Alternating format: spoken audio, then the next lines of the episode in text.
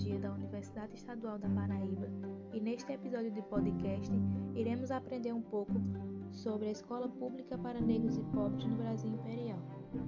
Passaremos pelas temáticas: a origem da implementação da escola pública para todos, o professor da escola pública, crianças negras e mestiças e crianças pobres da escola pública. Vamos começar entendendo um pouco da origem da implementação da escola pública para todo cidadão brasileiro. Partir da Constituição de 1824, houve um crescente apelo e necessidade de instruir e civilizar o povo. Em grande parte dos discursos, o aprendizado da leitura, escrita e das contas, juntamente com a frequência escolar, eram fatores condicionais de edificação de uma nova sociedade. A Constituição Imperial de 25 de março de 1824, item 30, outorga a garantia da instrução primária gratuita a todos os cidadãos. Pelo ato adicional de 12 de agosto de 1834, a legislação da instrução elementar passou a ser de competência das assembleias provinciais. Desta forma, diversas províncias, como por exemplo a província de Minas Gerais, por meio da Lei nº 13, de 7 de abril de 1835, e do Regulamento 13, de 25 de maio de 1835, estabeleceu a normalização da instrução para toda a província, incluindo a obrigatoriedade da frequência escolar, o que marcou o início de um significativo conjunto de legislações para regulamentar a educação durante todo o Império. O Regulamento de 1835 normalizou uma multa aos pais que não fizerem seus filhos frequentarem as aulas públicas. É importante ressaltar que a obrigatoriedade da frequência era apenas para meninos. Apesar dos incentivos para a abertura de escolas para meninas, a obrigatoriedade de sua frequência se deu apenas em 1882. A escola pública do século XIX foi destinada às crianças pobres, negras e mestiças. As famílias brancas e de classe média e alta buscavam outros meios de educação para seus filhos. Aquele discurso civilizador, na visão da elite, destinava-se apenas àqueles que necessitavam da civilização, ou seja, a classe menos favorecida, os pobres, negros e mestiços. Agora vamos entender um pouco sobre o trabalho dos professores na escola pública. Para um professor instruir uma cadeira pública, era necessária a frequência mínima de alunos, que variava entre 20 e 25. Caso contrário, a cadeira era suspensa ou fechada. Para comprovar a frequência de alunos às suas aulas, os professores deveriam elaborar mapas de frequência trimestrais, comprovando a existência de alunos como cumprimento de seu trabalho, pois esses mapas eram exigidos para o recebimento dos salários. Outro ponto importante refere-se às cores dos professores. Diferentes registros, principalmente os relatórios de inspetores, demonstram presença de professores pardos e negros, além de pobres. Segundo o relato de Manuel Custódio Neto sobre a situação de ensino na Vila de Lavras em 1832, o mestre Joaquim da Silva era, abre aspas, negro, cortês e religioso, porém atrasado e excessivamente severo. Fecha aspas. Vida Escolar, 1908, página 3. Outro documento que nos comprova a presença de negros e pardos como professores é a certidão de batismo. Nela há o registro da cor dos professores e ela é obrigatória para prestar exames nas escolas normais e depois atuar na docência. Apesar de existir, a presença dos professores negros nas escolas era bem minoritária. Anteriormente, aprendemos um pouco sobre a origem da implementação e o trabalho do professor na escola pública. Agora, aprenderemos um pouco também sobre a presença de crianças negras e mestiças na escola pública. No final do século XIX, o índice de analfabetismo era muito alto. Segundo Lilia Schwartz, 1998, abre aspas, o recenseamento de 1872 apontou que 82% da população brasileira eram analfabetos. Fecha aspas. Portanto, é possível especular que muitos brancos, inclusive os de classe alta e média, não sabiam ler nem escrever.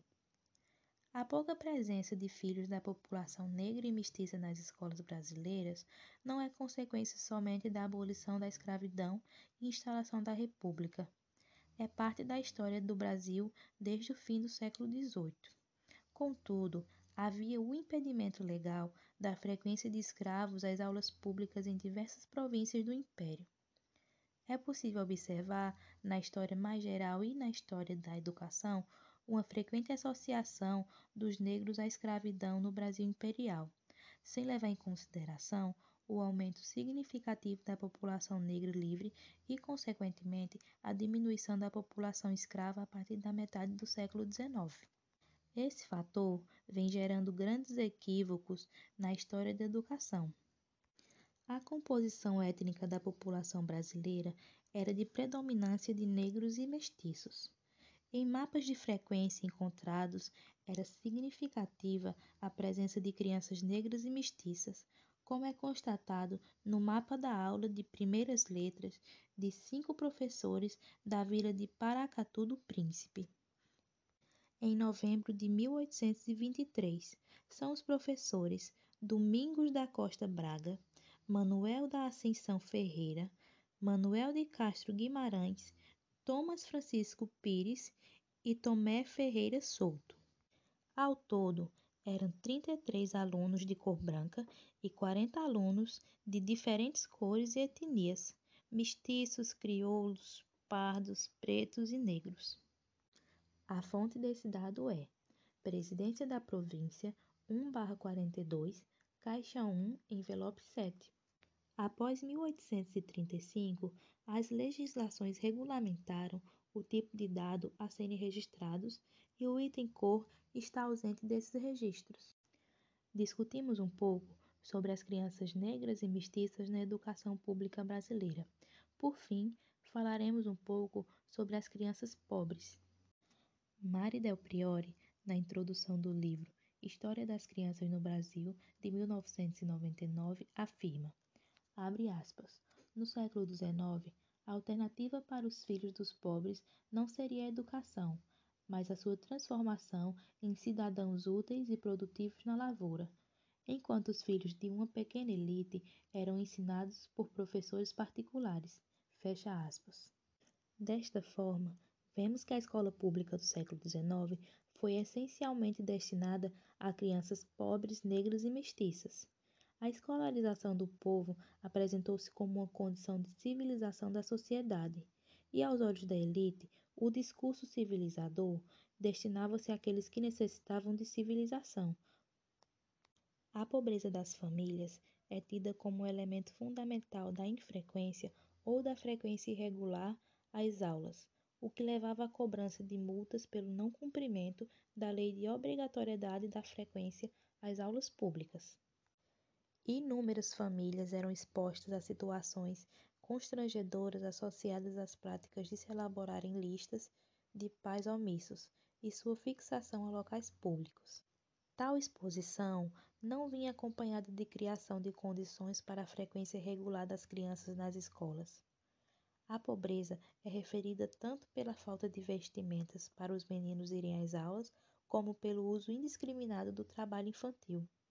No seu relato de 1868, o presidente José da Costa Machado de Souza afirma, aspas, a notável falta de frequência que se tem dado nas escolas de instrução primária, o digno diretor entende que é consequência da pobreza, porque os pais, empregando seus filhos nos serviços a que se consagram para poderem alimentar-se e as suas famílias, não lhes sobrando recursos para sustentá-los e vesti-los nas povoações, deixam de mandá-los à escola.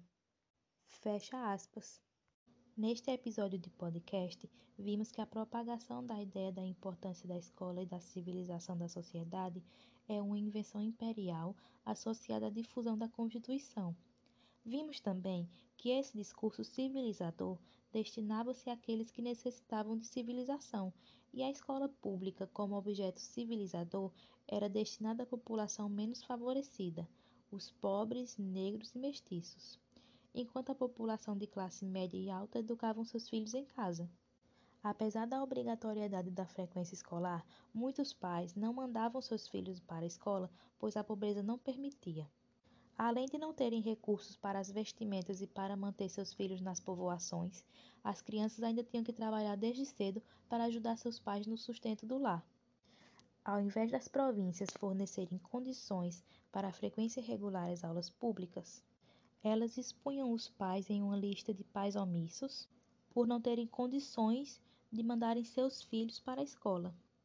Abordamos também o fato dos negros serem constantemente associados à escravidão, mesmo diante da crescente população negra livre no século XIX, e como este fato gerou grandes equívocos na história da educação pública brasileira.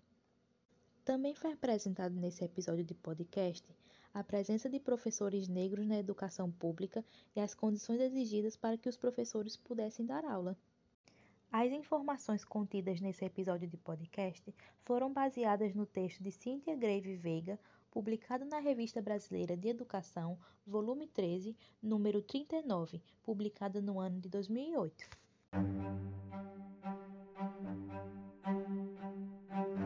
Muito obrigada por me acompanharem até aqui e ouçam os outros episódios de podcast da turma para adquirir ainda mais conhecimento.